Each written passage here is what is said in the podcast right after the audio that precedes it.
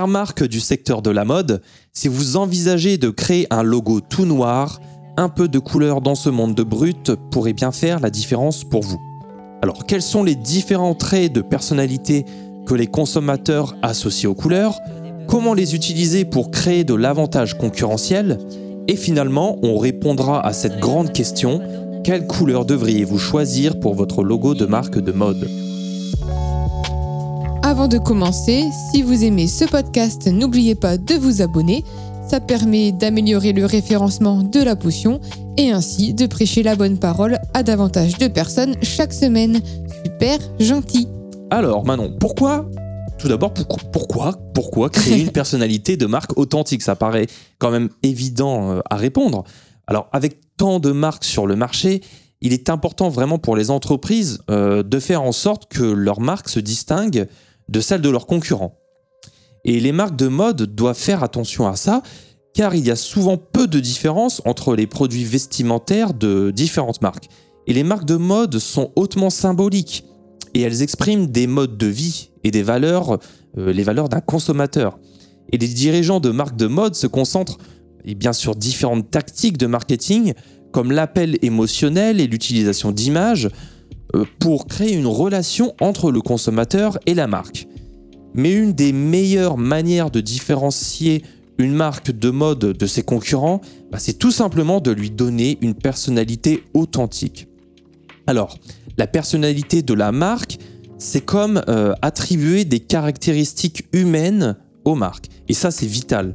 Parce que avoir une personnalité de marque à laquelle euh, les consommateurs s'identifient, eh bien, ça permet de renforcer la fidélité à la marque. Euh, d'ailleurs, ça améliore aussi la perception de la qualité et de l'apparence euh, du produit jusqu'à augmenter le capital de la marque. Alors, comprendre comment les consommateurs attribuent des traits de personnalité aux marques, c'est essentiel pour créer et gérer des marques prospères. Alors, du coup, on peut se demander eh bien, comment exprimer la personnalité de sa marque. Euh, la personnalité de la marque, c'est un concept qui décrit les différentes façons euh, dont les gens perçoivent une marque.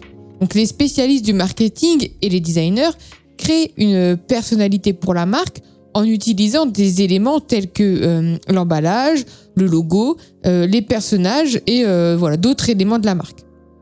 Les consommateurs eux vont du coup interpréter ces éléments à travers leur propre expérience, leur, leur euh, perception euh, et leurs associations. Et euh, bien que le logo de la marque puisse du coup jouer un rôle important dans la personnalité de la marque, eh bien, peu de réflexions ont vraiment été menées sur ce sujet. Le logo d'une marque, ça peut avoir une importance particulière pour influencer les réactions des consommateurs aux marques, en particulier la couleur du logo. Et la couleur, c'est un outil marketing très puissant qui peut attirer de nouveaux clients et aussi faciliter l'identification à la marque.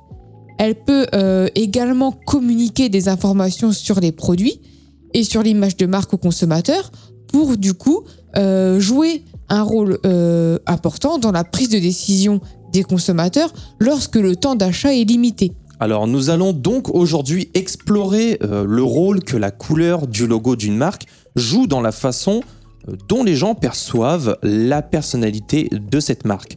Euh, ça, c'est en se positionnant sur les théories de l'anthropomorphisme et de l'apprentissage par association que nous allons y parvenir. Euh, on va voir que la couleur d'un logo, d'une marque, bah, ça rappelle aux gens des couleurs qui leur sont habituellement associées. Et ces couleurs, eh bien, ils vont les attribuer à la personnalité de la marque. Voyons donc comment les consommateurs attribue aux marques des traits de personnalité qui correspondent à ces associations de couleurs. Bah, déjà pour commencer, pourquoi? Euh, Pourquoi les consommateurs associent des traits de personnalité aux marques? Euh, La théorie du coup de l'anthropomorphisme permet en fait d'expliquer comment les consommateurs perçoivent les marques comme ayant une personnalité. Et donc l'anthropofor... Je vais la refaire. L'anthropomorphisation, voilà, c'est mieux. Euh, eh bien, c'est produit en fait lorsque les gens appliquent des attributs humains à des objets inanimés.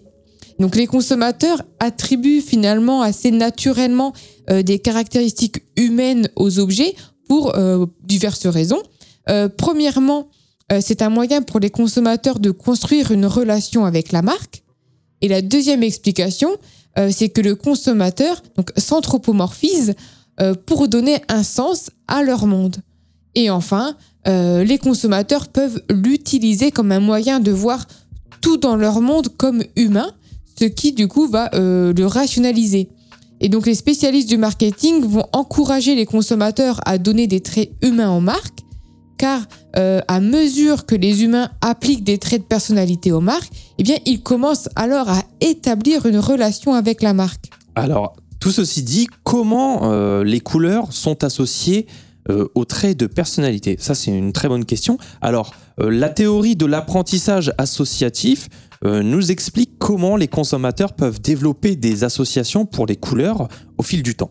Alors ça, c'est quelque chose qui a été établi par Pavlov euh, en 1927, le fameux Pavlov, euh, avec euh, cette théorie du conditionnement classique, qui est une méthode d'établissement d'association qui nous permet de mieux comprendre effectivement notre sujet. Donc les chiens bien connus de cette étude de Pavlov ont rapidement appris à associer le son d'une cloche au fait d'être nourri. Ça, tu le, connais bien, maintenant. Peu de temps après, les chiens ont commencé à saliver lorsque la cloche sonnait, même s'il n'y avait pas de nourriture. Et selon cette théorie de l'apprentissage associatif, euh, une connexion peut être créée entre n'importe quel couple de stimuli, pas seulement les animaux et la nourriture, mais aussi entre les humains et les couleurs. Et les consommateurs associent chaque couleur selon leur culture et réagissent lorsqu'ils voient un stimulus de couleur, comme des panneaux routiers, des produits de consommation ou des supports marketing. Et dans notre cas, lorsque les consommateurs voient un logo, eh bien la couleur agit comme un stimulus. Après, on peut aussi se demander comment est-ce que euh, on mesure finalement la personnalité d'une marque. Mhm. Euh, l'instrument le plus euh, couramment utilisé pour mesurer cette personnalité d'une marque, eh bien, c'est l'échelle de personnalité de la marque, BPS, Daker euh, qui a été créé en 97. Donc cette échelle, elle, contient 42 traits de personnalité qui sont divisés en 5 dimensions. Donc sincérité, enthousiasme, compétence, sophistication et robustesse. Et donc la sincérité euh, eh bien, décrit une marque honnête, originale et joyeuse. Alors que l'excitation décrit une marque eh pleine d'entrain, jeune, audacieuse. Euh, alors que la compétence elle va euh, s'associer à une marque intelligente et fiable. Euh, et la sophistication et la robustesse, elles sont deux caractéristiques un peu moins claires dans leur définition, mais qui peuvent s'expliquer par des caractéristiques telles que la féminité et le glamour, et de l'autre part la masculinité et la dureté. Donc finalement, notre propos se base sur une étude de 2014 qui analyse la personnalité des marques à travers les cultures, puisque comme on disait, ça influence notre perception des couleurs, et cela euh, en mesurant la perception des consommateurs face aux marques de mode. Donc cette étude utilise les dimensions BPS euh, pour euh, en savoir plus finalement sur la façon dont les consommateurs attribuent des traits de personnalité aux marques après avoir été exposés au logo de marques de mode. du coup, on va voir ce que nous indique cette étude. Alors, tout d'abord, voilà, quelle couleur de logo choisir en fonction du type de marque de mode? Ça, c'est la grande question de cet épisode. Alors, on va commencer avec le bleu. Donc, les résultats nous montrent que les consommateurs euh, associent la couleur bleue à la force, à la dignité et à l'équilibre. Le bleu, c'est également associé à la sécurité, à la confiance et au calme. Euh, c'est aussi lié à l'intelligence et à la sagesse. Donc, une marque avec un logo bleu, est perçue comme compétente, confiante, euh, corporative, performante et fiable. Donc les marques de mode qui vendent des vêtements euh, plutôt classiques ou celles qui ont un patrimoine assez riche peuvent choisir d'utiliser le bleu dans leur logo. Ensuite, après le bleu, le vert. Donc les consommateurs ont associé la couleur verte à l'environnement. Voilà. Euh, ça me paraît une surprise. ça peut être très surprenant, non Mais du coup, ça signifie que les marques de mode qui veulent euh, eh bien montrer qu'elles se préoccupent et, euh, et s'occupent de l'environnement, eh bien devraient utiliser une couleur verte pour leur logo, tout simplement. mais aussi les entreprises qui fabriquent des vêtements résistants et durables devraient également utiliser une couleur verte. Euh, mais euh, les entreprises qui fabriquent eh bien, des vêtements pour femmes doivent faire euh, tout de même attention, car les logos verts sont souvent perçus comme étant plus masculins. Mhm. Du coup, ces entreprises doivent trouver des moyens de rendre leur logo plus féminin en incorporant des éléments de design féminin dans le logo, comme des formes arrondies, comme on l'a déjà évoqué. Très bien. Alors, là, on arrive à un gros morceau, le rouge. Le rouge, en fait, c'est une couleur qui a beaucoup, beaucoup d'associations.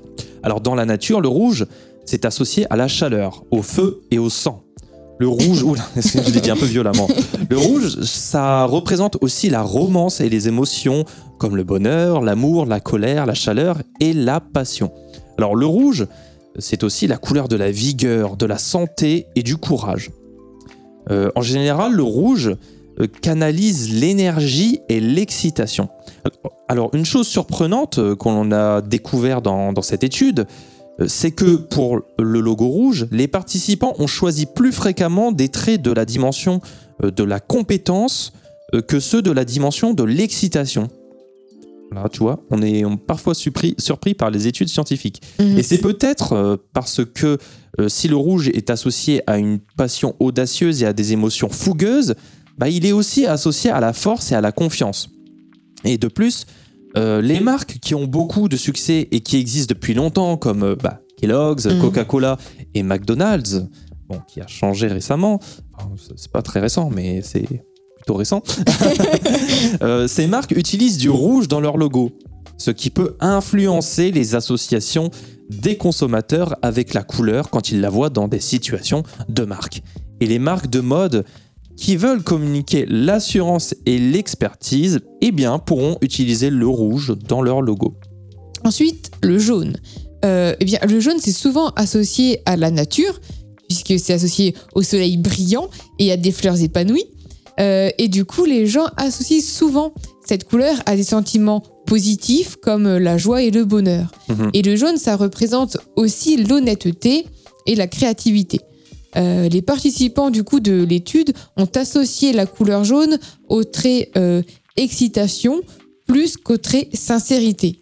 Euh, le, le jaune étant une couleur populaire au moment où l'enquête a été menée, et peut-être du coup aussi que les participants l'ont aimée car elle était en vogue. Donc ça suggère qu'il faut se rendre compte que même si couleurs euh, ont des associations avec certains traits depuis longtemps, eh bien la culture populaire actuelle a aussi une influence sur la façon dont les gens voient les couleurs. Et les entreprises, euh, du coup, euh, qui proposent des styles amusants, euh, contemporains, et voilà, peuvent, ou même pour les enfants peut-être, Oui. peuvent du coup utiliser le jaune dans leur logo. Euh, D'ailleurs, le jaune, c'est une bonne couleur de logo pour les marques qui vendent euh, des vêtements liés à l'esprit scolaire, comme je disais, et, euh, ou même aux vêtements de sport. Exactement. Désormais, une couleur qui me sied à merveille, apparemment. le rose. Alors, le rose, c'est souvent associé à la douceur et à la féminité, tout comme moi. les consommateurs continuent encore, malheureusement, d'associer les couleurs au sexe. Le bleu pour les garçons et le rose pour les filles. Ils pensent que le rose est jeune et vif et ils l'associent à de belles et jolies poupées Barbie glamour. Alors que les participants ont répondu que de nombreux traits de la dimension euh, sophistication convenaient à un logo rose. Mhm. Euh, une plus grande proportion des traits de la dimension excitation ont en fait euh, été choisis pour décrire le logo rose aussi. Et c'est plutôt étonnant. Donc, les consommateurs considéraient un logo rose comme jeune et branché, et ces résultats indiquent les marques de mode qui cherchent à créer une personnalité jeune et à la mode devraient utiliser le rose dans leur logo. Le rose devrait également convenir pour les marques de mode qui vendent des styles uniques, contemporains et avant-gardistes. Ensuite, euh, dernière couleur, le violet. Euh, autre couleur d'ailleurs associée à la féminité et au glamour, euh, le, vi- le violet, c'est aussi lié à la dimension sophistiquée de la gamme. Les consommateurs en fait associent le violet à la royauté et ils considèrent le violet comme digne et majestueux. Le violet est donc perçu comme étant de grande qualité, luxueux et exclusif. Euh, D'ailleurs, les consommateurs considéraient euh, dans cette étude euh, que le logo violet comme étant féminin, glamour et charmant, et que donc il serait approprié pour les vêtements de luxe ou les vêtements de cérémonie. Alors, on va se poser cette dernière et grande question. Doit-on uniquement choisir la couleur d'un logo selon la personnalité de la marque Mhm. Est-ce que c'est vraiment le seul élément qu'on doit prendre en compte Alors, le logo d'une marque, on ne le dira jamais assez, c'est éminemment important, car ça influence la façon dont les gens perçoivent la marque. Euh, les couleurs d'un logo doivent donc euh, être choisies avec soin, car elles peuvent communiquer différents messages aux consommateurs. Les marques de mode choisissent les couleurs de leur logo pour plusieurs raisons. Euh, certaines marques qui entrent sur le marché utilisent même les couleurs d'une autre marque populaire comme moyen de communiquer qu'elles appartiennent à la même catégorie. Mais les marques devraient davantage utiliser les couleurs associées aux traits de personnalité qu'elles veulent que leur marque ait aux yeux des consommateurs. Les marques ne peuvent pas compter uniquement d'ailleurs sur les associations de couleurs traditionnelles. Elles doivent rester attentives à la façon dont les couleurs sont actuellement perçues et appliquées dans la culture populaire. Et ça, ça passe sur les podiums, dans les divertissements, les influenceurs, etc., etc. Car cela a tendance à influencer les associations des couleurs des consommateurs.